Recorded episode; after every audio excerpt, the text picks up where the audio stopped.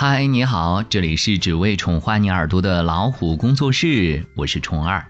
今天要和大家分享到的是，宝宝第一天入园，千姿百态，孩子哭完，家长哭，一场看得见的分别。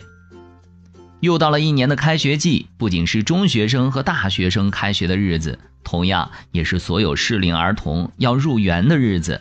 在某种意义上来说，孩子也要从个人生活转向集体生活，从父母手中的掌中宝到幼儿园内的一视同仁，也是孩子从依赖迈向独立的一大步。对于陌生的环境、陌生的人，孩子入园的第一天几乎都是在嚎啕大哭当中度过的，这也是孩子所必须要经历的过程。同样哭泣的不仅是孩子，还有的就是父母了。当然了，没有成为父母的是很难感受到那种感觉的。外人看来只不过是把孩子送到幼儿园，但是对于父母来说，是将自己的孩子丢弃在幼儿园，而且内心充满着担心和不舍。将孩子送往幼儿园之后，父母在一定程度上来说是如释重负，但是对于幼儿园的老师来说，却是一场灾难。老师用尽浑身解数，但是对于孩子来说，依然不见任何效果，而孩子也慢慢的就不愿再去上学了。如何让孩子喜欢上这种集体生活，也是需要父母认真学习的。首先，家和幼儿园要一致。有很多孩子无法适应幼儿园的生活，是因为幼儿园的规则。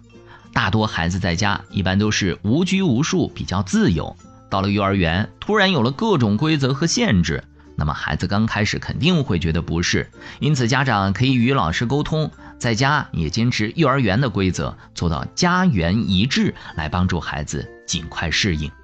其次，不要暗示孩子，每个孩子都是父母的心头肉，哪个父母也不希望自己的孩子受到别人的欺负，这样的心情是可以理解的。放学接孩子回家后，家长可以引导孩子多回忆在幼儿园发生的开心的事情，千万不要接到孩子就问今天在幼儿园里有没有人打你、欺负你，老师有没有骂你，对你好不好？这些会让孩子不断的去对号入座，给他一个负面的心理暗示，孩子就会觉得幼儿园是一个可怕的地方，每个人都会欺负他，自然就会拒绝去上幼儿园了。最后。我们要让孩子觉得被需要，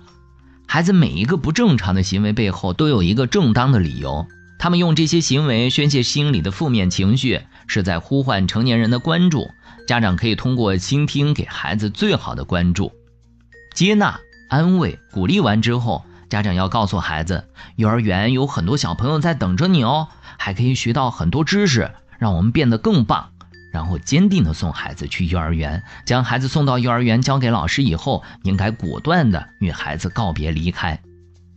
世界上所有的爱都是以聚合为最终目的的，唯有父母对孩子的爱是以分别为目的的。孩子上幼儿园是从家庭生活迈向集体生活的第一步，也是孩子适应社会的关键时期。好了，今天的分享就到这里，下期节目再会。